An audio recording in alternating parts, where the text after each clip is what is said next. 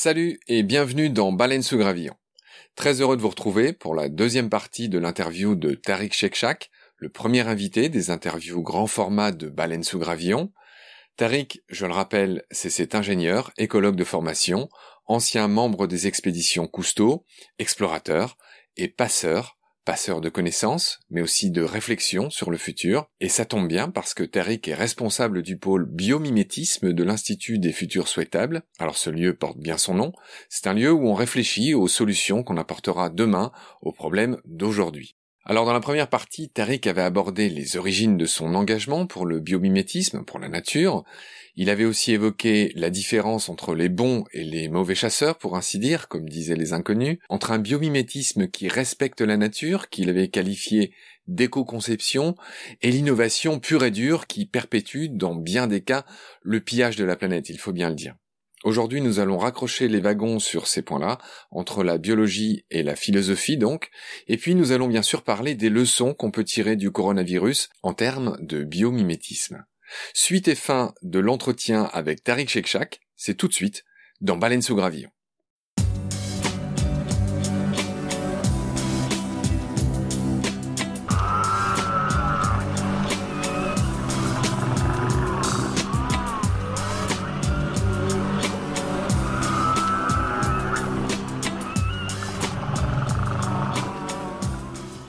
Rebonjour Tariq et merci de poursuivre cet entretien. Dans une interview sur Europe 1 fin octobre 2018, vous aviez évoqué le biomimétisme comme point de rencontre, certes entre l'homme et la nature, mais aussi entre la biologie et la philosophie. Vous parliez entre autres de la crise systémique dans laquelle nous vivons en ce moment même, et vous disiez aussi que l'homme a une vision compartimentée, silotée des problèmes, alors que la nature nous montre à quel point tout est lié.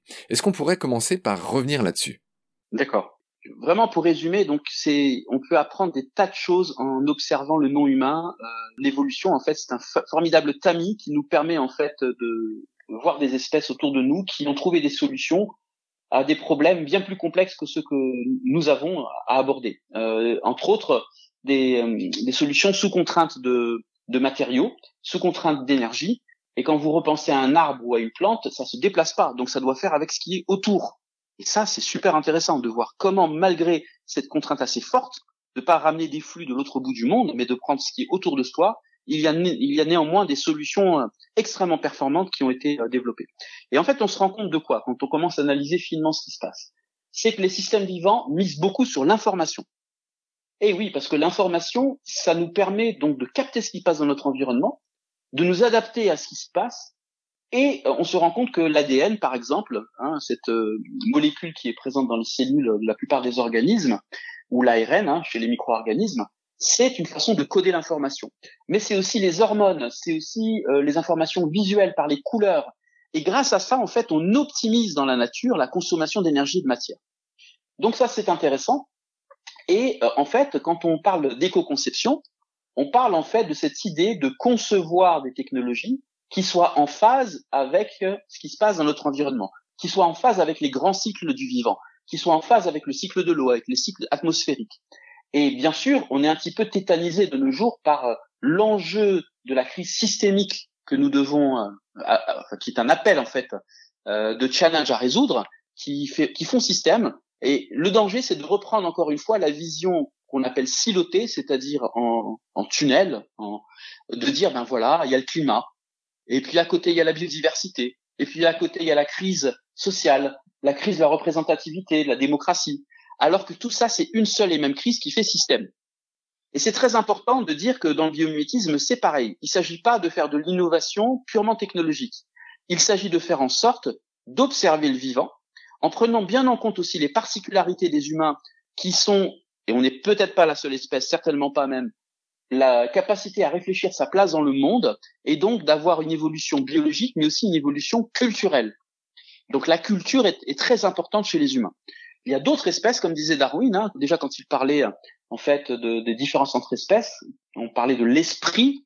Euh, est-ce que finalement l'humain est le seul à avoir la capacité à réfléchir sa place dans le monde? Eh bien non. Maintenant, des travaux comme celui de Franz de l'éthologue américain, euh, montre que d'autres espèces ont conscience d'elles-mêmes et d'autres espèces montrent qu'elles ont des protocultures et qui donc euh, nous rapprochent bien plus de, de finalement ces découvertes nous rapprochent bien plus de l'humain que ce que l'on pensait en termes de spécificité.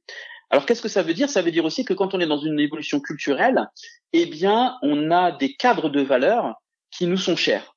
On a par exemple l'éthique. Euh, un lion qui va manger une gazelle à moitié vivante, c'est ni bien ni mal. Du point de vue du lion, il n'est pas dans un référentiel éthique. Alors que nous, humains, pour nous, eh bien, il y a des choses quand même qui sont souhaitables et d'autres qui ne le sont pas. Donc c'est très important que le biomimétisme rejoigne ce qu'on appelle les humanités, la philosophie, l'éthique, parce que sinon on peut faire dire tout et n'importe quoi à ce qu'on observe dans la nature. Et il y a des exemples dans l'histoire qui ont mené à un peu à des catastrophes. Mauvaise compréhension de la sélection naturelle de Darwin, ça a donné dans les années 1900 euh, euh, et même un petit peu avant, au 19e siècle, le darwinisme social, et plus tard, euh, ça a fini par les camps de concentration nazis dans l'Allemagne nazie. Donc attention, attention. le s'inspirer du vivant, c'est super, mais il faut le faire avec une conscience claire du cahier des charges éthiques pour lequel on mobilise cette méthode et cette, cette, méthode d'exploration. Donc le milieu c'est pas simplement une technique d'innovation, c'est aussi la rencontre entre l'innovation et la philosophie. Alors merci Tariq, vous aviez aussi évoqué dans d'autres interviews des règles de copropriété, j'avais bien aimé cette expression, entre les humains et le reste de la planète. Alors là encore, je trouve que votre métaphore de la colocation était amusante, claire, percutante. Euh, est-ce qu'au-delà de la jolie formule, vous pouvez en rappeler les règles, les principes? C'est en fait des règles qui semblent émerger de 3,8 milliards d'années et qui semblent être les bonnes règles à suivre pour pouvoir euh, perdurer, avoir une sorte de, permaculture justement humaine, c'est-à-dire une, culture humaine qui est en phase avec ce que la planète euh, accepte finalement comme euh, comme comme comportement. Donc la métaphore de la, de la règle de copropriété vient pas de la notion de propriété, mais plus de de règles partagées.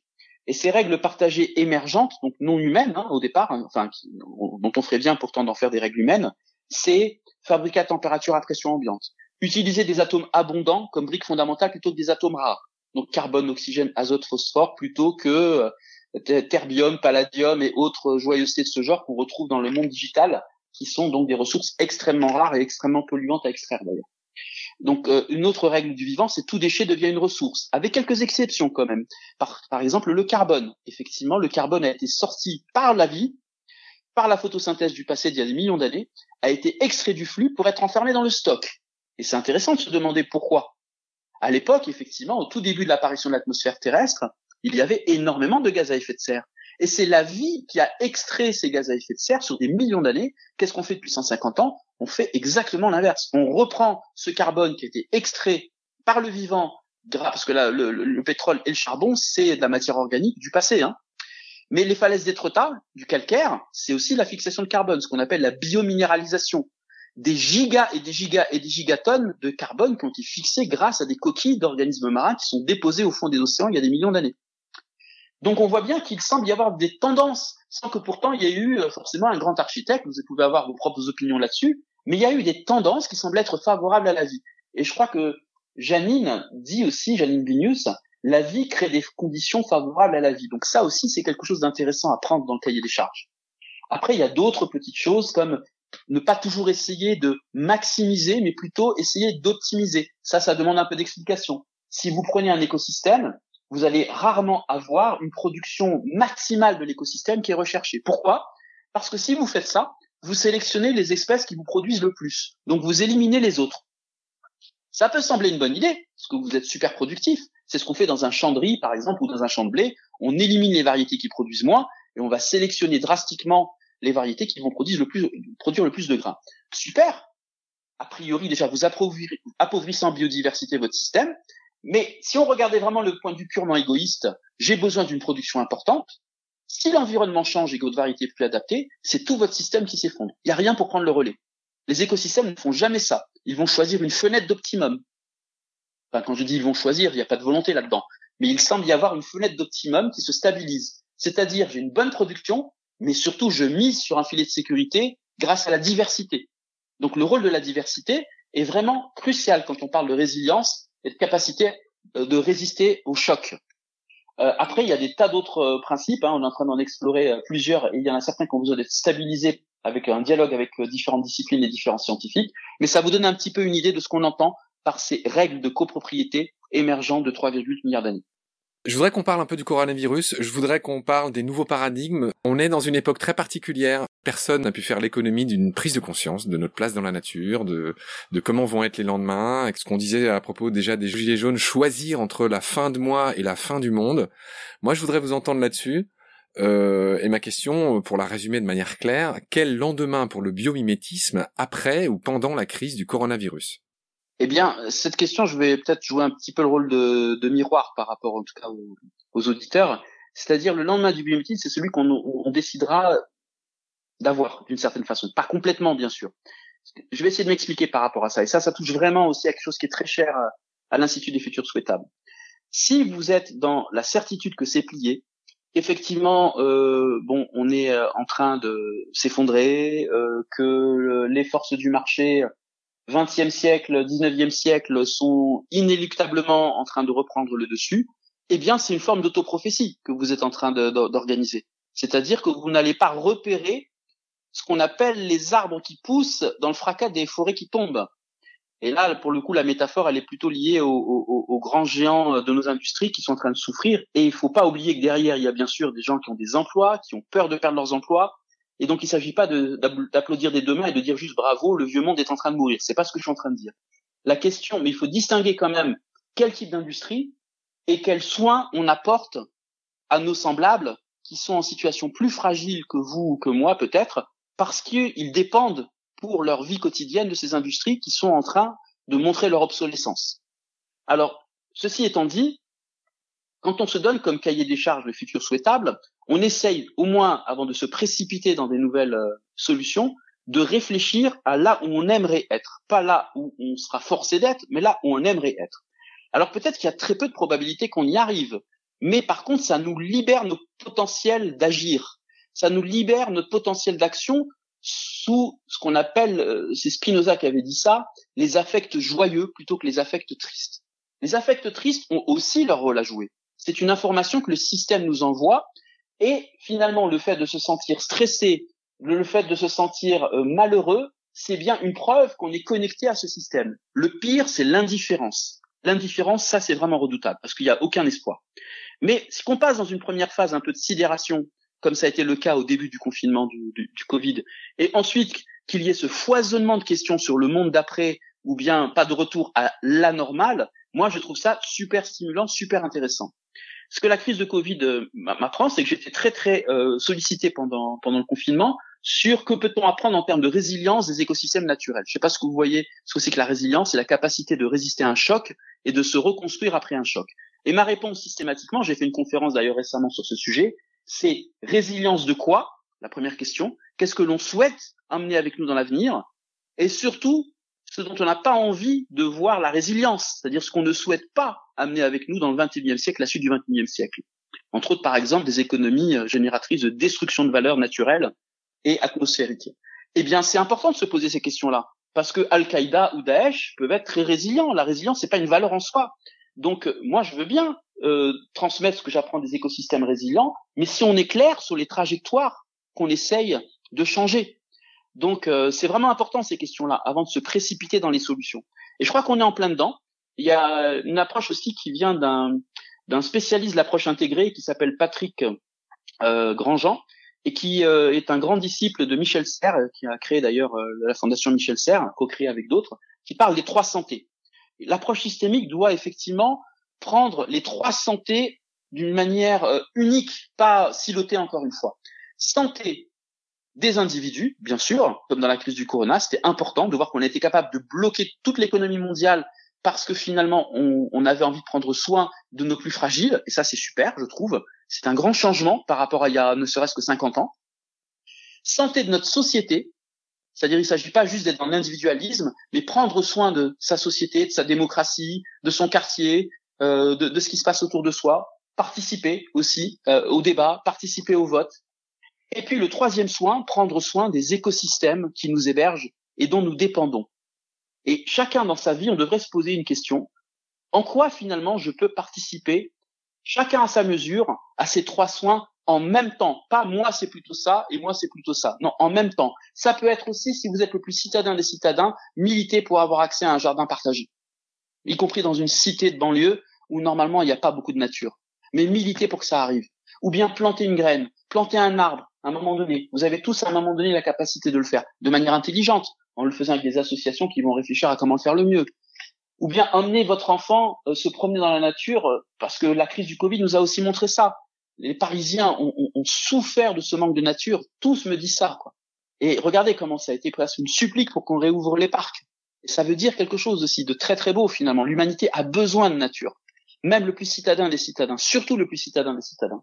Alors voilà les leçons de la crise du Covid. C'est pas gagné. Il y a des forces très contradictoires, mais il y a ce que Patrick Vivray appelle l'anthropocène positive qui est à inventer. Elle est déjà en fait en train de germer. Il y a des initiatives magnifiques partout qui montrent que c'est pas juste une utopie, mais il faut lui donner ses meilleures chances. Ces jeunes pousses, elles ont besoin qu'on les arrose, elles ont besoin de terreau.